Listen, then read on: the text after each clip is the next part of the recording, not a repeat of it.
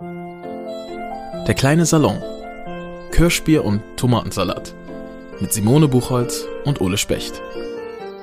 Herzlich willkommen, liebe Hörerinnen, liebe Hörer. Mein Name ist Ole Specht. Ich bin Musiker, Moderator und am allerwichtigsten Hamburger. Ja. Schönen guten Tag, liebe Hörerinnen und Hörer. Mein Name ist Simone Buchholz. Ich bin Schriftstellerin und wenn ich von St. Pauli nach Altona fahre mit meinem Fahrrad, dann nehme ich mir Proviant mit, weil das so weit ist. Wirklich? ja klar, ist Dänemark. Ja, hast du recht. Das ist auch so ein Klassiker in Hamburg, ne? Dass man eigentlich aus seinem eigenen Kiez nur sehr, sehr ungern rausgeht. Und das ist auch schon eine Frechheit, wenn Freunde einen einladen und die nicht in den eigenen Kiez kommen wollen, dann äh, trifft man sich irgendwo auf der Mitte. Das kenne ich auch sehr Genau, gut. das finde ich auch. Und wenn ich zum Beispiel, neulich habe ich eine Freundin in Eimsbüttel besucht, da war ich echt richtig, fand ich mich richtig krass. Wobei, die kommen immer zu uns. Mhm. so, weil man denkt ja auch, wenn man auf St. Pauli wohnt, alle wollen immer nach St. Klar. Pauli. Stimmt aber gar nicht. Nee. Eimsbüttel ist nämlich auch ganz schön. Ja, aber wie gesagt, wenn ich nach Altona fahre, nehme ich mir Proviant mit, weil ich das Gefühl habe, ich verlasse meinen, meine Komfortzone. Das glaube ich. Ja. Ähm, herzlich willkommen nochmal zu diesem Podcast. Genau. Keine Sorge, wir sprechen jetzt nicht eine Stunde lang über Lokalpatriotismus Doch, es ist ein Lokalpodcast. des eigenen Bezirks. Nee, nee, wir haben heute ein richtig gutes Thema mitgebracht, denn wir treffen uns ja hier alle zwei Wochen, um über unsere Kulturfelder zu sprechen. Also über die Musik, über die Literatur und was uns eigentlich verbindet und was uns auch trennt. Genau, auf den Kochfeldern. Ja, Ole. richtig. Wie wir es nennen hier. Ja. Wir sagen nämlich Auf Kochfelder. den heißen Platten. ja, des, auf den äh, heißen Platten des äh, Kulturbetriebs. Genau, wir haben ja das letzte Mal hatten wir ähm, das Thema Entscheidung und es war ein totaler Gacker-Podcast. Ja, Was happy lecht, ne? das ist so.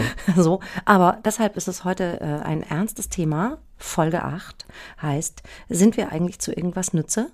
Ja. Wir reden über unser Kulturverständnis. Was, Das- wozu sind wir eigentlich da? Ja, das finde ich ganz spannend, dass du jetzt das ankündigst als etwas sehr Ernstes. Denn ich bin nach Hause gegangen und habe meine Hausaufgaben gemacht und habe ziemlich schnell festgestellt, dass ich das äh, nicht so ernst interpretieren werde. Aber umso schöner und spannender finde ich, was du darüber zu sagen hast. Naja, ich werde das total ernsthaft und Ja. ähm, werde natürlich versuchen, die gesellschaftliche Relevanz der Kunst die ganze Zeit Rauszustreichen. genau an die, an die Wand zu malen Mhm. hier vor dem, vor dem inneren Auge unserer Hörerinnen und ähm, Hörer. Und ähm, ja, sag doch mal, wieso glaubst du, dass das gar nicht so ernsthaft ist? Mm, Ich habe vor allem darüber nachgedacht, was Kultur für mich bedeutet und was mich persönlich zur Kultur gebracht hat.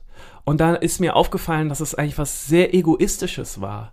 Ich habe nämlich angefangen mit Musik machen und vor allem mit dem Texte schreiben und Songs schreiben, weil ich das selbst als Gedächtnisstütze haben wollte.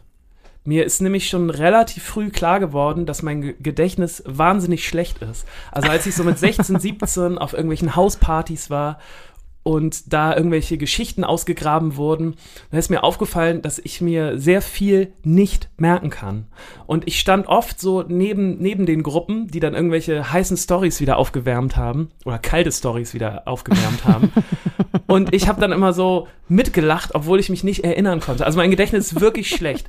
Ich habe äh, gemerkt, ich habe so irgendwelche Anker in meinem Kopf von irgendwelchen wichtigen Sachen, die in meinem Leben passiert sind. Die kann ich mir merken. Und ganz viele andere Sachen kann ich mir nicht merken. Das ist mir schon sehr früh aufgefallen. Und dann habe ich angefangen, die mal aufzuschreiben. So, ich habe angefangen mit 16, 17 so ein kleines Tagebuch zu schreiben, habe aber schnell gemerkt, dass das gar nicht mein Ding ist. So dieses sich jeden Abend hinsetzen ja, und die furchtbar. Gedanken, das ist auch einfach wahnsinnig anstrengend gewesen. Man denkt immer, man müsste das, ne? Genau. Um als junger Mensch all das, was man so wahnsinnig viel schon erlebt Ja, genau. Und das, um sich zu reflektieren und so. Das ist Bullshit. ich bin da auch mit so einem ganz großen Ding rangegangen und bin wahnsinnig schnell gescheitert. Und dann dachte ich, ich versuche einfach ähm, Songs zu schreiben. Und zwar versuche ich so meine Gefühle, wie es mir gerade geht, aufzuschreiben, in einem Song zu packen und mich daran dann erinnern zu können. So, weil ich war schon immer gut darin, mir Songtexte merken zu können. Und so bin ich auch eigentlich zum Schreiben gekommen. Ja, das waren dann so meine ersten Songs, die ich geschrieben habe. Und das ist immer noch für mich sehr, sehr schön, wenn ich so ganz alte Songs von mir ausgrabe. Dann weiß ich halt immer direkt, genau so hast du dich damals gefühlt. Also für dich persönlich ist es vor allem so eine so eine Zeitlinie, sowas, was dein Leben in die Welt einordnet? So ganz genau. Nee, ganz genau. Ja. Mhm. Und es sind so, ich, das ist ein richtiger Schatz für mich. Ich habe so eine Festplatte zu Hause irgendwo rumliegen, wo ganz viele Songs drauf sind, die auch nie veröffentlicht wurden, die ich auch niemals veröffentlichen möchte, mhm. die einfach so kleine Momente einfangen, die ich damals hatte und die ich damals wichtig fand, die aber irgendwie nicht raus müssen zu anderen, sondern die nur mir gehören. Weißt du, was ich meine? Ja, total. Ich finde es jetzt aber ganz interessant, wie du es angehst, ähm, weil ich habe tatsächlich gar nicht so sehr drüber nachgedacht, was mein eigenes Werk mhm.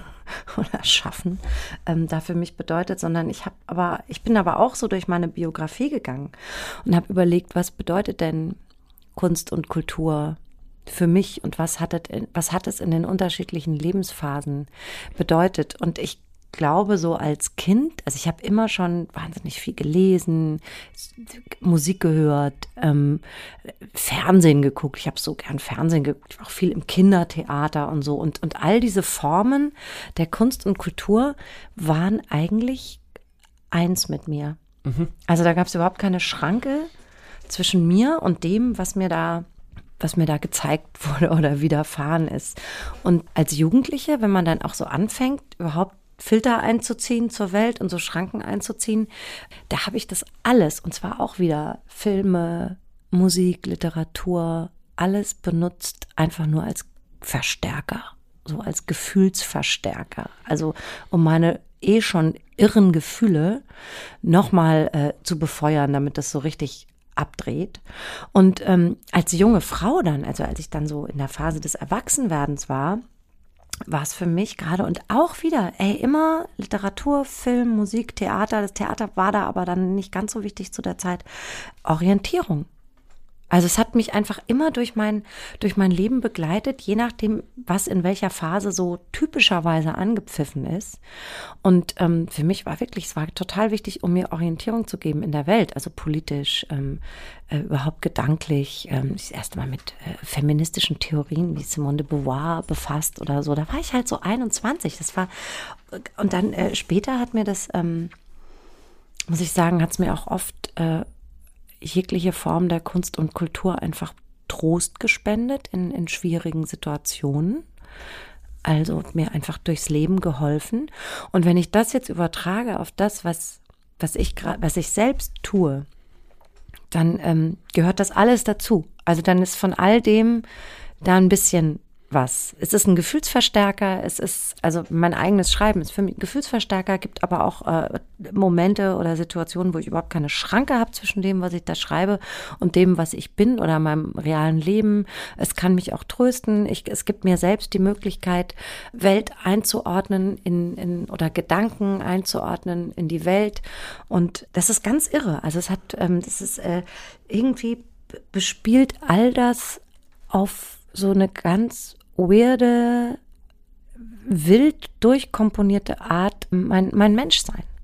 Auf jeden Fall. So, that, that's it. Auf jeden Fall. Das hast du gerade sehr gut zusammengefasst. Das ja, ich habe es ja nicht zusammengefasst. Ich habe mir wahnsinnig dein, weit ausgeholt. Ja, aber das ist trotzdem gut. Das fängt ja tatsächlich schon so sehr früh an. Ich kann mich erinnern, in der Grundschule diese, diese Steckbriefbücher also, mhm. weißt du, diese Freundesbücher, mhm. die du rumgibst, was steht da drin? Da ist drin, was ist deine Lieblingsserie, mhm. was ist deine Lieblingsmusik? Mhm. Und das ist halt, so früh fängt das schon an, diese Orientierung, Abgrenzung und Gemein, äh, Gemeinschaft finden. Ja, es ist auch, finden hat mit dieselben Sachen gut, tun, ne? okay, mhm. dann, dann ähm, finden, also weißt du, das ist so das Selbstbild auch finden und zusammenbauen. Ich musste, ähm, als ich diese Sendung hier vorbereitet habe, ganz oft an Killing Me Softly denken. Ähm, denn Killing Me Softly beschreibt eigentlich super, finde ich, was tolle Kultur mit einem machen kann. Der Song von Roberta Flack. Genau. Ja. Mhm. Nämlich, dass du irgendwo hingehst, unvorbereitet. Also in dem Song ist es ja so, dass die Protagonistin, Roberta, mhm. ähm, auf ein Konzert geht, weil sie gehört hat, ey, da spielt so ein Typ und der soll irgendwie gut sein. Ah, ja, okay. Und sie setzt sich dahin. Und das ist die Stimme dann, ne? Und auf ja. einmal singt dieser Typ auf der Bühne über ihr Leben mhm. und das kriegt sie total. Mhm. Und genau dieses Gefühl, das kennen wir, glaube ich, alle, dass wir einen Film sehen oder einen Song hören und man hat das Gefühl, oh, irgendwie spricht da jemand über mich und hier geht's gerade um mich. Und das ist, finde ich, auch das, was Kultur schaffen kann und auch schaffen muss, damit sie große Kultur ist. Ja, ich. das ist ganz interessant, weil jetzt führst du ähm, uns genau auf den Weg, auf dem ich gerne wäre. Ähm, also ich habe zum Beispiel früher immer, wenn ich Leserbriefe bekommen habe, die im Prinzip lauteten, sie sprechen mir total aus der Seele mhm, mit dem, was. Genau so hätte ich es auch formulieren können, aber ich habe es irgendwie nicht geschafft. Dann dachte ich immer, hä, nee, wieso? Ich erzähle doch von meiner Seele. Ja, ja. Also, ähm, was soll denn das? Und letztlich ist es aber, irgendwann habe ich begriffen, dass das ganz, ganz toll ist, wenn, wenn, wenn, wenn Menschen das Gefühl haben, sie lesen meinen Kram und ich berühre die an einem Punkt damit, an dem sie sich gesehen und verstanden und, und gefühlt fühlen. Also das ist, ja. ähm, das ist, da ist so ein bisschen Magic mit drin auch in dem Ding. Da ist ganz ich. viel Magic drin. Das ist ja ähm, Musik, Literatur, Kunst, Theater. Ähm, im, Im besten Fall bringen die das, was man nicht sagen kann, irgendwie hoch und machen es ähm, sichtbar oder hörbar.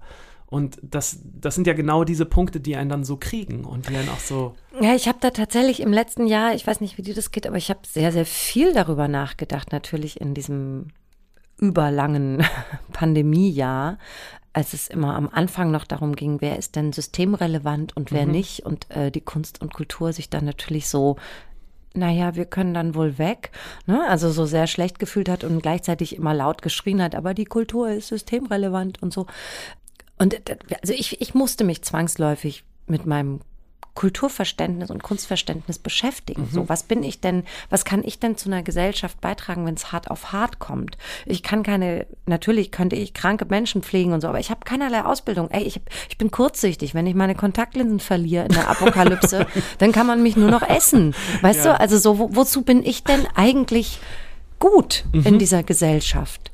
Und ähm, dann kam mir irgendwann dieses Bild, so ein ganz archaisches Bild, dass ich dachte, na ja, es gab ja immer schon am Lagerfeuer, wenn die Menschen abends zusammensaßen, am Feuer, weil es da warm war und weil da das Fleisch reingeworfen wurde und so. Da gab es immer die Gruppe derer, die von dem erzählt haben, was dieser Gruppe der Menschen, also dieser Gesellschaft, widerfahren ist. Mhm. Schlachten, Siege, Niederlagen, Verluste, Krankheiten, ähm, Veränderungen, ne? alles, was so einer Gesellschaft erfahren, äh, widerfahren ist, davon, davon musste irgendwer erzählen. Und es gab dann halt immer diese Verrückten am Lagerfeuer, mhm. die das konnten. Und weil sie es konnten, haben sie es gemacht, weil es so ein, so ein menschlicher Akt ist vielleicht, dass eben sich ja, so wie man sich halt Dingen stellen muss. Wir müssen darüber reden. Es muss jemand davon erzählen in Ton, Bild, Tanz, Theater, Geschichten. Und ähm, das hat sich für mich dann im Laufe des letzten Jahres im Nachdenken darüber total verfestigt, dass ich dachte, ja, wir gehören einfach, und ich meine jetzt gar nicht nur die explizit die Künste, sondern auch alle, die in kreativen Berufen arbeiten, aber auch Bars, Kneipen, also Gastronomen. Wir gehören alle zu dieser Gruppe von Bekloppten, mhm. die man zu sonst nicht so viel gebrauchen kann, die aber ganz gut erzählen können auf ihre Art von dem, was wir zu bewältigen haben.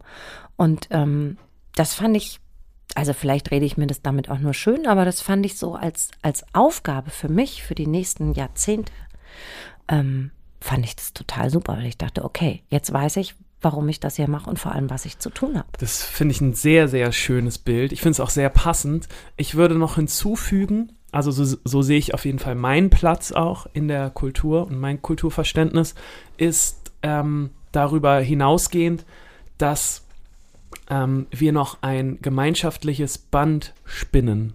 Also wir halten die Leute auch zusammen. Das merke ich auf jeden Fall immer ganz direkt, wenn wir Konzerte spielen, wenn wir auf der Bühne stehen als Band, merke ich, dass wir Katalysator sein können, also dass wir positive Gefühle verstärken können oder auch traurige Gefühle verstärken können. Und am alleroffensichtlichsten wird es für mich, und es ist auch jedes Mal ein wahnsinnig großes Gefühl und es wird auch nie langweilig und es nutzt sich auch nie ab, wenn so ein großer, voller Club da ist und alle singen zusammen einen Song. Weil das ist einfach so ein großes Wahnsinn. Gefühl und das, ich habe darüber auch lange nachgedacht und ich glaube, das ist so ein großes Gefühl, weil sich Mhm. hunderte Leute abgesprochen haben oder hunderte Leute geben sich in einem Moment die Hand und sagen, wir machen genau in diesem Moment jetzt alle das Gleiche, weil wir das toll und richtig und wichtig finden. Ich kriege eine fucking Gänsehaut, Ole.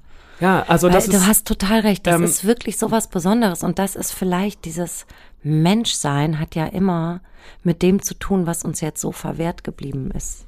So lang, gefühlt dann doch wirklich lange.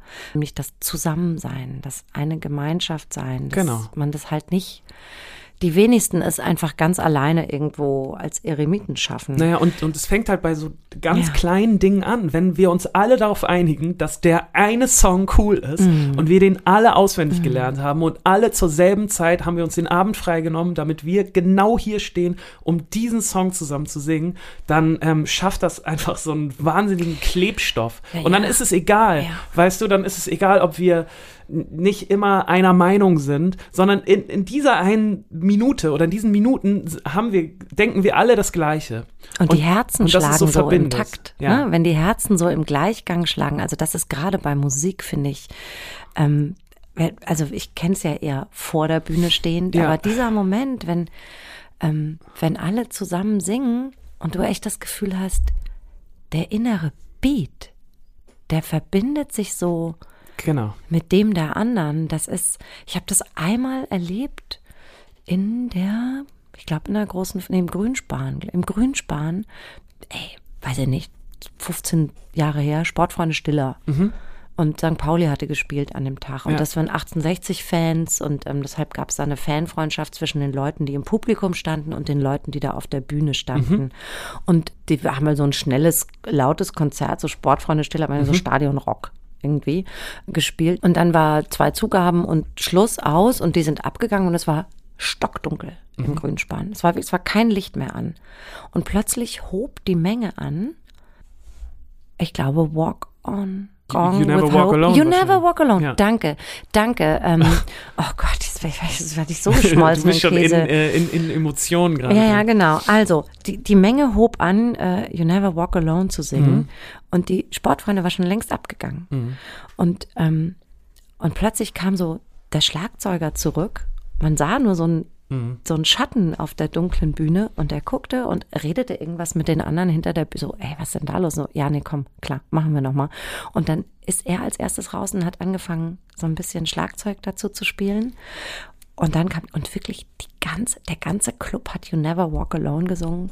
Das war brutal. Ja, ja. Das war echt Ja, das brutal. diese und das ist Magic. Das ist wirklich Magic. Momente, die- und ja, man ja. weiß, es kann nur, es kann nur irgendwie so aus dem Reptilienhirn Mhm. kommen, dass es wirklich eine, ein, ein gesellschaftlicher Klebstoff ist, der da angerührt wird, von dem alle begreifen, wie wichtig das Mhm. Ja, ja. jetzt ist. Das und wie klappt. heilend und tröstlich das ist. Das klappt übrigens, ähm, das kann ich mal, kann ich ja von der anderen Perspektive mal sagen, nicht immer. Also es, ist, es ist nicht so, dass wenn man eine Tour spielt, dass man jeden Abend diese Momente hat. Und es ist auch nicht so, dass es immer in der Heimatstadt so ist oder so. Es Nee, das war auch besonders. Das so, genau, das Also- sind manchmal so verschiedene Faktoren, die passieren, die Mhm. dann ähm, so einen Abend absolut zum Überbrodeln bringen. Mhm.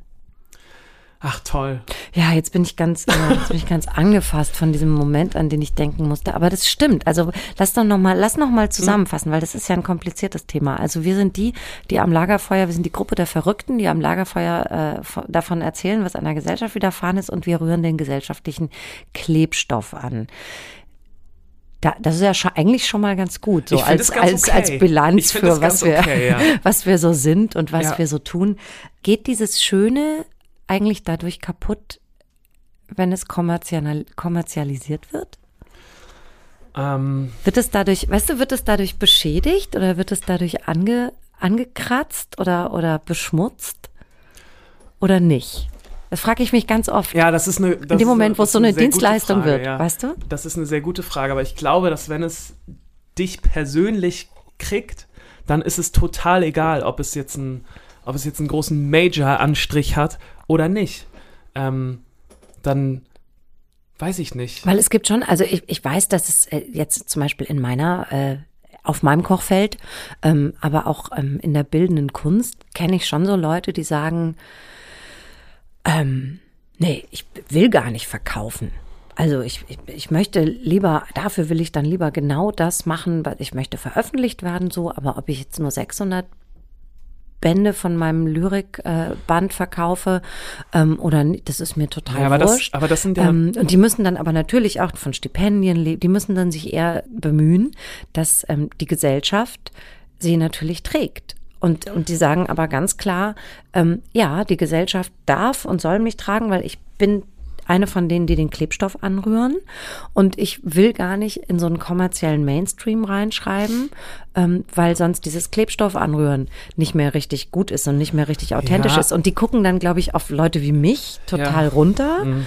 die ähm, natürlich auch, ähm, also jemand wie ich muss natürlich auch dafür sorgen, ähm, dass das Zeug verkauft und dass äh, dieser Klebstoff irgendwie unterhaltsam ist. Ähm, äh, weil ich davon leben muss. Und das finde ich wirklich, ich habe da ganz oft so ein, so ein, so ein, bin da ganz ambivalent. Ich weiß immer nicht, wie ich das finden soll. Ich weiß, was du meinst. Ich komme auch musikalisch aus dieser, ähm, aus dieser Indie-Ecke. Also als wir angefangen haben, war es auch immer ganz wichtig, äh, dass man stay true to yourself und, und kein bloß Major kein Geld verdienen. Und bloß kein Geld verdienen, genau. Das war so das Umfeld, in dem ich musikalisch groß geworden bin.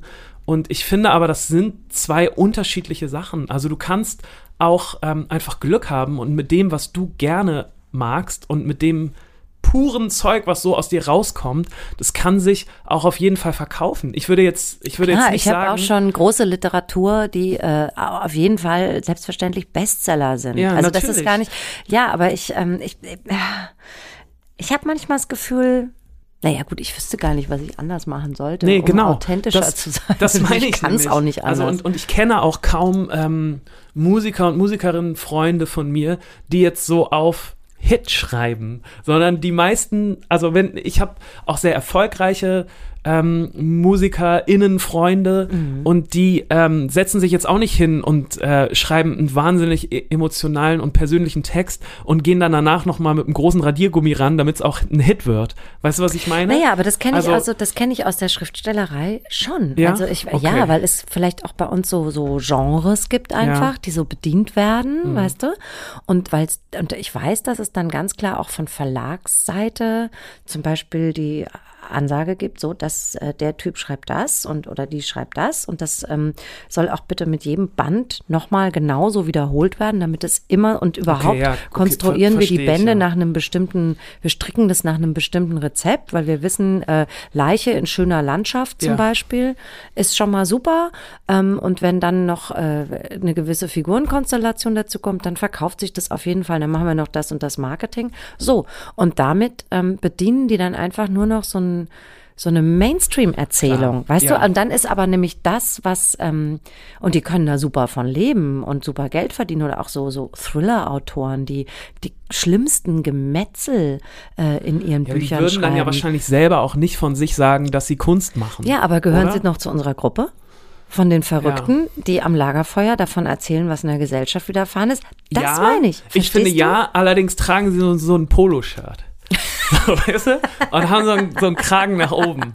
Und es ist so ein bisschen das, es ist echt okay, dass sie bei uns stehen, aber so wirklich, also weißt du, was ich meine? Ja, wenn es später ans Drogen nehmen geht, dann sind die raus, genau, oder? Sind die raus. Ja, wir sagen dann so, nee, die Party ist vorbei, wir machen mal das Feuer aus, genau. aber da unten am Meer, da brennt in so einer genau. Hülle noch so ein extra Feuer, da wird dann das richtig harte Zeug rausgeholt.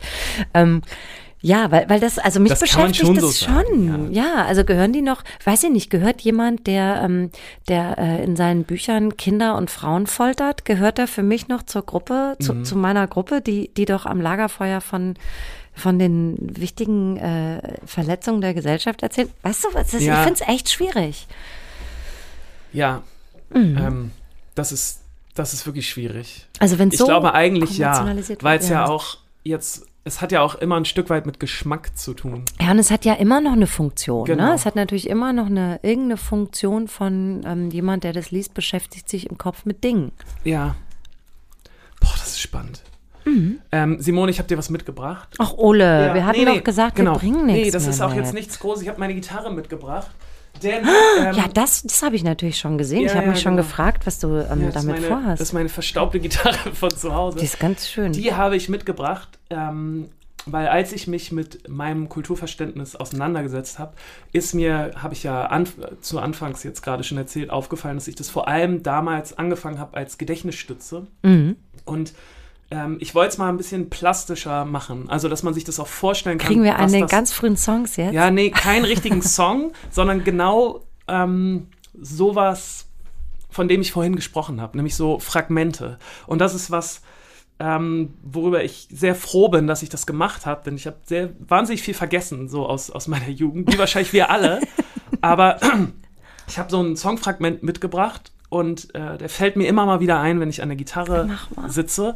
Und ich weiß ganz genau, wie ich mich damals gefühlt habe und warum das so entstanden ist. Und ich mache es mal ganz kurz vor und erkläre dir dann, ähm, erklär dir dann, warum oder, oder was das genau mhm. zu bedeuten hat. Und wieso das irgendwie so wichtig für mich ist. Und wieso das auch wichtig für mein Kulturverständnis ist. So, pass mal auf.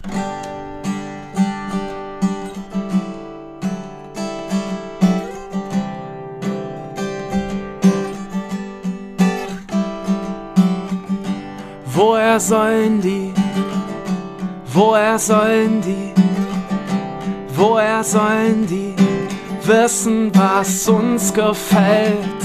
Woher sollen die, woher sollen die, woher sollen die wissen, was uns gefällt? Und das war's schon. Und das habe ich niemals ähm, zu einem Song verwurstet, weil das für mich äh, reichte das schon. Ich finde, das ist ja ähm, total aktuell, wenn man diese Pandemie und die jungen Leute sich anschaut. Ja, Boah, ist das toll. Vielleicht. Ich habe das auf jeden Fall 2009 Ach. geschrieben. Das war äh, ein sehr sonniger Tag. Es muss irgendwann im Herbst gewesen sein, denn es war äh, zur Bundestagswahl 2009. Ich, ich, wusste, es ist ein politisches Ding. Ja, und Absolut. ich bin damals ähm, in dem Jahr, glaube ich, ausgezogen und mhm. war äh, in diesem Sommertag, saß ich gerade in meiner WG und wir haben nebenbei äh, Fernsehen geguckt und haben uns die Wahlergebnisse angeguckt. Und mich hat das damals als junger Mensch, so mit 19, ja. wahnsinnig frustriert. Ich saß da und hatte so diese großen Gefühle in meinem Körper und fand es einfach so unfair, dass wir jetzt Leute gewählt haben. Unverschämt geradezu. Die Dinge ja. für uns entscheiden und die mich persönlich nie gefragt haben, mhm. wie es mir eigentlich geht. Oder total, also das, ich habe sofort als Kommentar gesehen, als wirklich als prophetischen Kommentar zu der Situation der jungen Menschen jetzt die jetzt oder ja. letztes Jahr Abitur gemacht haben oder so. Genau. Äh, super, man merkt sofort, es ist eine politische Empfindung, es ist ein politischer Moment, den du hattest und den hast du festgehalten in diesem Fragment. Das ist echt toll. Genau. Und, so eindeutig. Und, und ich denke äh, ganz oft und ganz gerne daran, weil das damals so ein sehr neues Gefühl für mich war. Mhm. So diese Machtlosigkeit und äh, dieses jetzt wird einfach irgendwas entschieden und ich kann nicht mhm. wirklich mitreden. Und das war so meine erste richtig große Wahl, die ich mitgemacht habe. Und ich freue mich so doll über, diese, über dieses Songfragment, weil, ich, weil ich mich mittlerweile ähm, nicht mehr so fühle. Oder ich, ja, ich fühle mich einfach anders. Ja, es illustriert aber wahrscheinlich deine, deine Politischwerdung. Genau, ganz genau. Oder? Ganz also genau. So. Und ähm, ich wollte es nur als Beispiel mitbringen, weil ähm, so funktionieren ganz viele von, von meinen Songs oder auch Songfragmenten. Als so Marker Und, in, deinem, in deinem Leben. Genau, ne? als Marker in meinem Leben, die aber nicht immer unbedingt was damit zu tun haben müssen, dass ich das jetzt veröffentlichen will oder dass ich irgendwas damit machen ja, will, ja, ja, sondern es ist was sehr Persönliches auch oft. Naja, und das ist ja das, was wir aber auch machen mit dem, was wir tun, dass wir bei Leuten, oder ich habe das auch, also ganz viele Bücher, Songs, Filme sind für mich Marker in meinem Leben. Ich weiß genau, wie ich drauf war und in was für einer Phase ich war, als ich zum Beispiel Betty Blue gelesen habe. Ja. So, da muss ich vollkommen irre gewesen sein. Jetzt ruft Carsten an. Unser Kultursenator. Äh, ruft uns mal wieder an, das finde ich ganz spannend. Mal gucken, was er heute für eine Frage mitgebracht ja, als hat. Als Marker in unserem Leben. Darf ich rangehen? ja, geh mal ran. Hallo Carsten. Schieß doch einfach los, ey. In den 70er Jahren hieß es ja immer, das Private sei politisch. Heute habe ich manchmal den Eindruck, dass das Politische viel zu privat wird. Dann verspüre ich ehrlicherweise immer mal wieder den Drang, mich aus der Öffentlichkeit zurückzuziehen. Wie geht euch das? Wie unterscheidet ihr Politik und Privates? Oder gehört das einfach zusammen? das ist ja lustig, wie gut das jetzt passt. Das ist ja irre. Ich muss vor allem auch gerade ähm, versuchen, die Frage äh, nicht die zu Frage zu sortieren, ja. weil sie auch von genau. einem Politiker kommt. Mhm. Wie gut ist das denn? Also das Private ist politisch, das Politische wird privat. Ich bin ganz klar beim ersten Teil, das Private ist immer politisch. Also und da möchte ich auch überhaupt nicht von abrücken und davon möchte ich mich auch gar nicht zurückziehen. Also im, im wirklich im aller existenziellsten Sinne zum Beispiel erziehe ich mit meinem Sohn einen Mann. Mhm. So. Und das ist nicht privat. Überhaupt nicht. Weil, naja, wenn wir in den letzten Jahrzehnten, Jahrhunderten oder Jahrtausenden äh, gesellschaftliche Probleme hatten, dann war, so leid es mir tut, Männer ganz oft nicht Teil der Lösung. Sagen ja. wir es mal so. Okay, ja. Was Kriege angeht oder Kapitalismus oder so. Immer eher so ein bisschen Teil des Problems und indem ich versuche, in meinem ganz kleinen, in meiner ganz kleinen privaten Zelle einen jungen Mann heranwachsen zu lassen, der eben Teil der Lösung sein wird und nicht Teil des Problems, ist es total politisch. Klar. Auf jeden Fall. Ich bin da ganz bei dir. Ich finde es auch ganz wichtig, über Politik zu sprechen. Ähm, da geht es ja auch in, in so eine Richtung mit seinem Freundeskreis, mit, mit allen Leuten. Absolut. Darüber ja. zu sprechen, wie es einem eigentlich geht und was man gerne möchte und was man von seiner äh, Gesellschaft gerne hätte und wie man Dinge gerne verändern will. Deswegen bin ich auch ja. auf jeden Fall beim ersten. Ähm, auch weil ich es aus der Kunst nicht ausklammern will. Ähm, das wurde uns als Band oft vorgeworfen, dass wir nicht so, dass wir nicht so politisch sind, ähm, obwohl wir ja eigentlich immer viel versucht haben, um auch so unsere Meinung publik zu machen. Aber du musst ja nicht, du bist nicht politisch, weil du Botschaften liegen lässt, sondern du bist dann politisch, wenn du so offen erzählst, zum Beispiel in deinen Geschichten oder Liedern, dass alle teilhaben können daran. Weil da, also das ist ja auch Politik, finde ich, ist gesellschaftliche Teilhabe einfordern und, und möglich machen. Und da wird's nämlich äh, super privat. Also wenn du sagst, wenn man mit Freunden drüber reden, darüber redet, wie wir alle selbst miteinander Gesellschaft gestalten können, dann ist es privat und politisch zugleich. Ich weiß gar nicht, warum Carsten sich da so zurückziehen will, warum ihm das zu viel wird. Verstehe ich überhaupt nicht. Sehe ich auch gar nicht ein. Wahrscheinlich, weil er beruflich schon so viel ja, damit zu tun hat und dann, und dann will er privat einfach seine Ruhe haben. Aber stelle ich mir wirklich nervig vor, dass wenn Carsten mit Freunden unterwegs ist, ob es da so Grenzen gibt, also ob da ob ihn seine Freunde auch andauernd ähm, irgendwelche politischen Dinge fragen. Ich habe zum Beispiel eine Freundin, die ähm, arbeitet auch für eine Partei.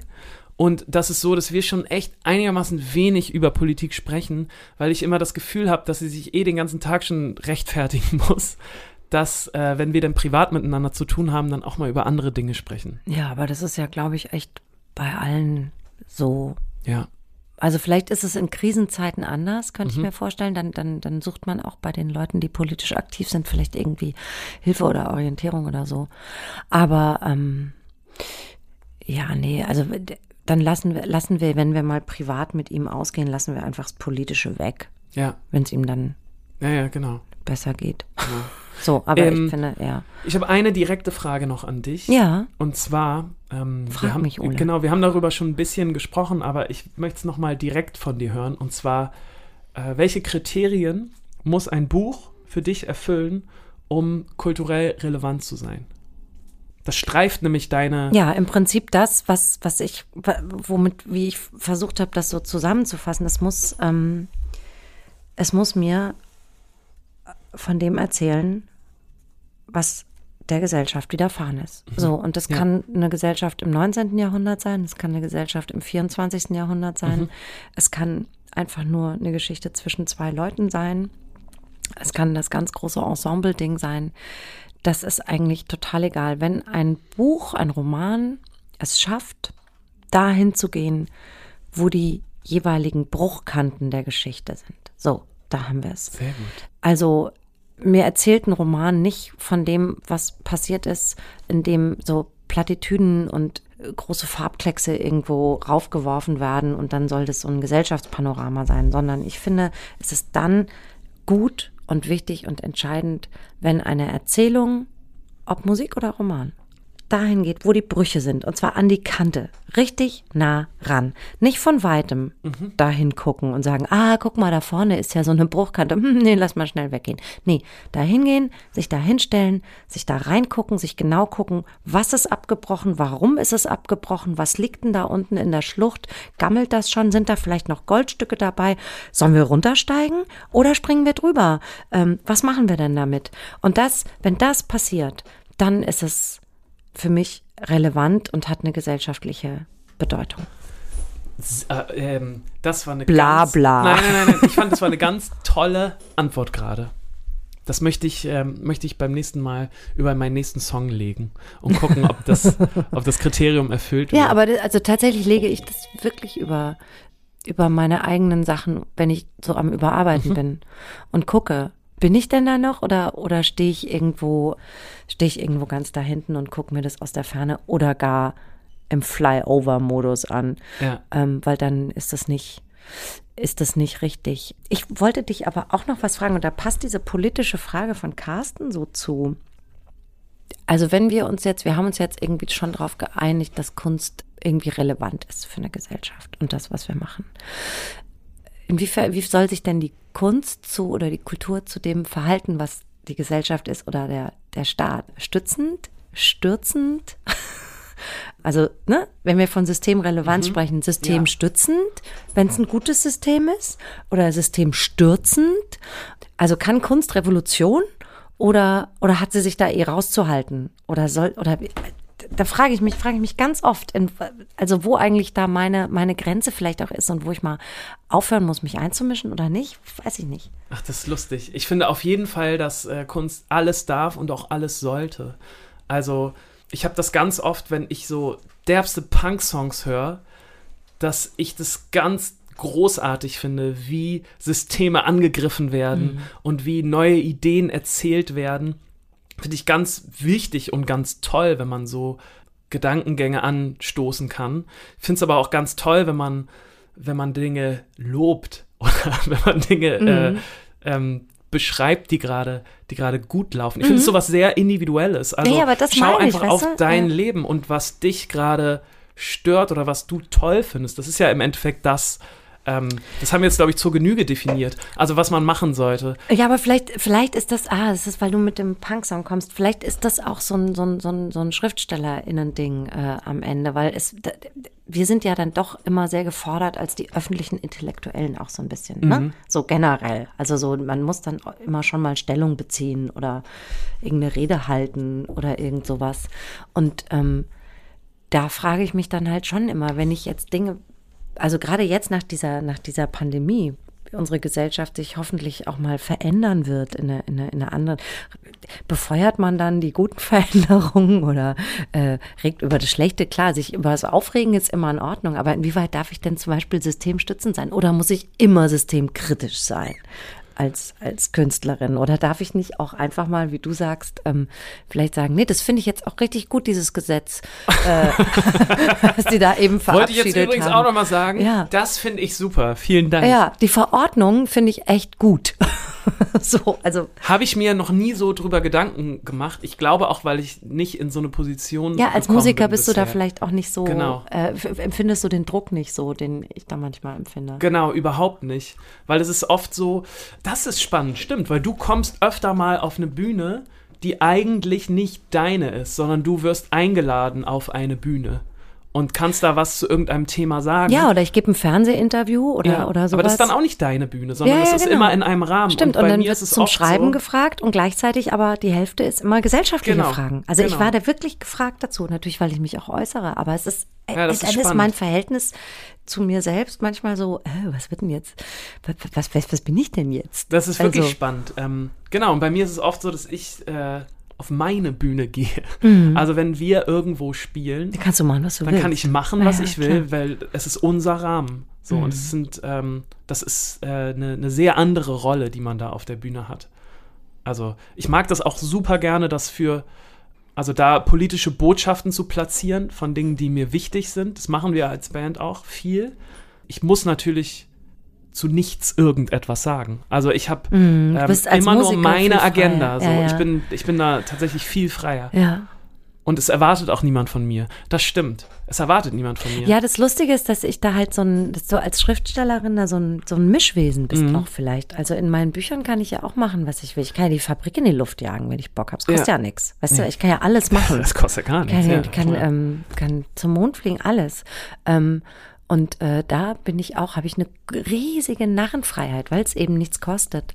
Und wenn ich dann aber zu meinem Schreiben befragt werde, schwingt ganz oft mit, dass ich natürlich Stellung zu beziehen habe, was ich auch gut finde, was ich auch wichtig finde, weil ich über, ich habe manchmal das Gefühl gehabt, über die, ähm, weiß ich nicht, so ein paar Jahrzehnte vorher, so seit den 90ern hat man sich so ein bisschen rausgehalten immer als, als Künstlerin oder als, ne, so, ähm, nee, ich bin gar nicht so, also, weißt du, so in den 60er Jahren, in den 70er Jahren, da gab es dann um Willy Brandt herum so eine richtige, so eine richtige Wild Bunch an, an, an Schriftstellern und Schriftstellerinnen, die irgendwie wichtig waren. Und das hat sich ja total erledigt irgendwie, ähm, dass man auch jetzt so Schriftstellerinnen Parteien zuordnen könnte Ja. oder so. Ja, ja. Ähm, und ich hatte manchmal das Gefühl, als dann so, dass ähm, die AfD plötzlich erstarkte und hochkam, dass ich dachte, ey, jetzt müssen wir aber echt alle Mikros, die wir vor den Mund kriegen, Ja. da müssen wir jetzt auch Sachen reinsagen und uns Ja. positionieren, weil wir haben halt, wir kriegen halt die Mikros vor den Mund. Also Ja. das ist das natürlich, ne? Es ist halt,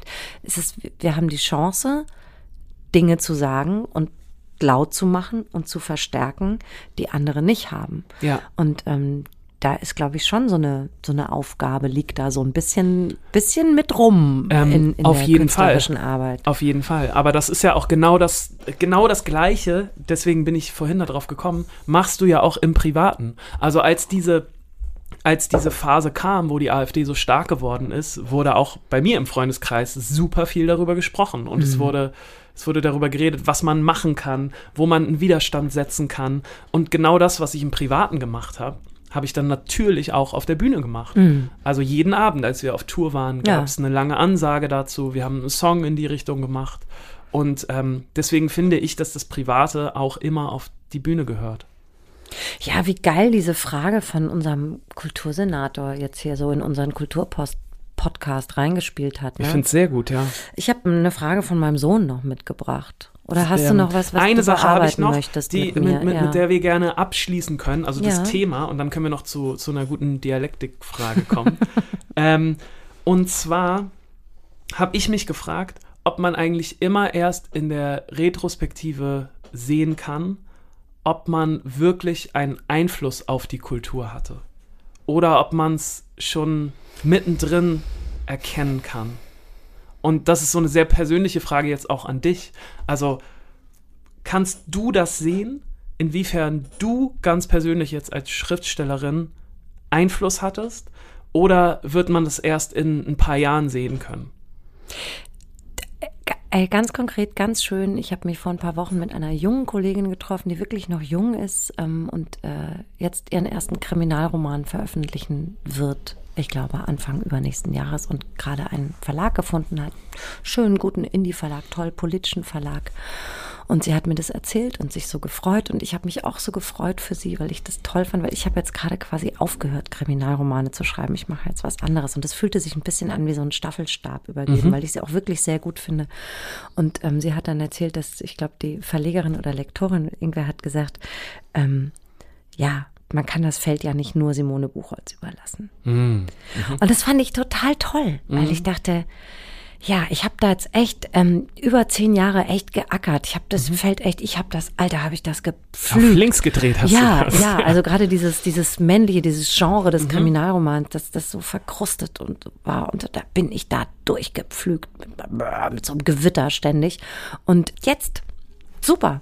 Jetzt, Jetzt ähm, kann es jemand anders machen. ja, und, und, und offenbar ähm, hat es schon was bewirkt vielleicht, dass, Mhm. also das war natürlich nicht nur ich, also auch meine Kollegin Zoe Beck, Merle Krüger, es gibt ganz, ganz tolle Krimi-Autorinnen, die alle in den letzten zehn Jahren echt immer Bam was hingelegt haben und da hat man jetzt, finde ich, sehr, sehr schnell, ich sehe sehr schnell, dass es einen Effekt hatte auf die nächste Generation von Autorinnen. Und das finde ich natürlich ganz, ganz toll, weil diese weibliche Stimme einfach, äh, wie vorhin schon angedeutet, natürlich ähm, auch Teil der Lösung sein kann.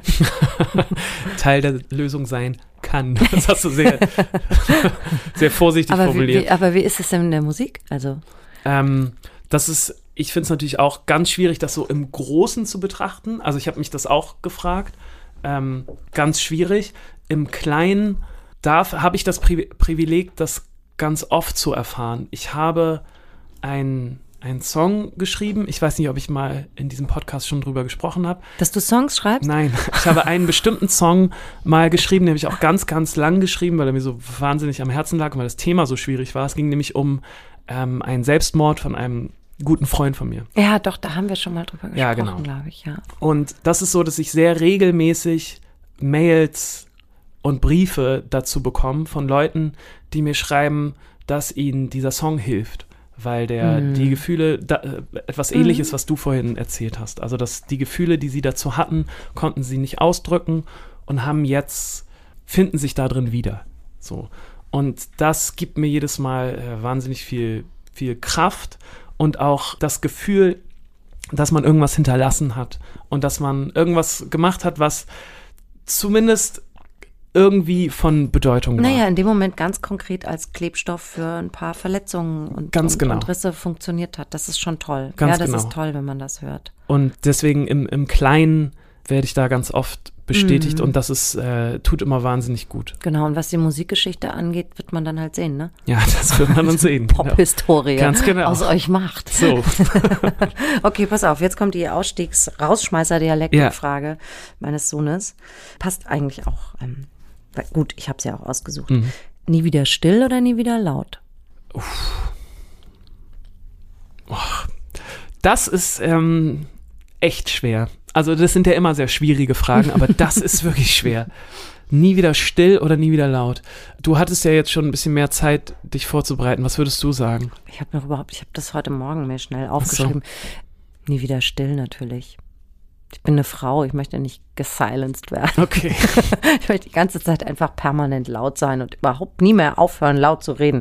Ich würde immer, ich würde mich immer für nie wieder still entscheiden, weil für den Rest meines Lebens still zu sein, würde ich als wahnsinnig traurig empfinden. Immer laut zu sein ist sehr anstrengend, aber das würde ich dann in Kauf nehmen.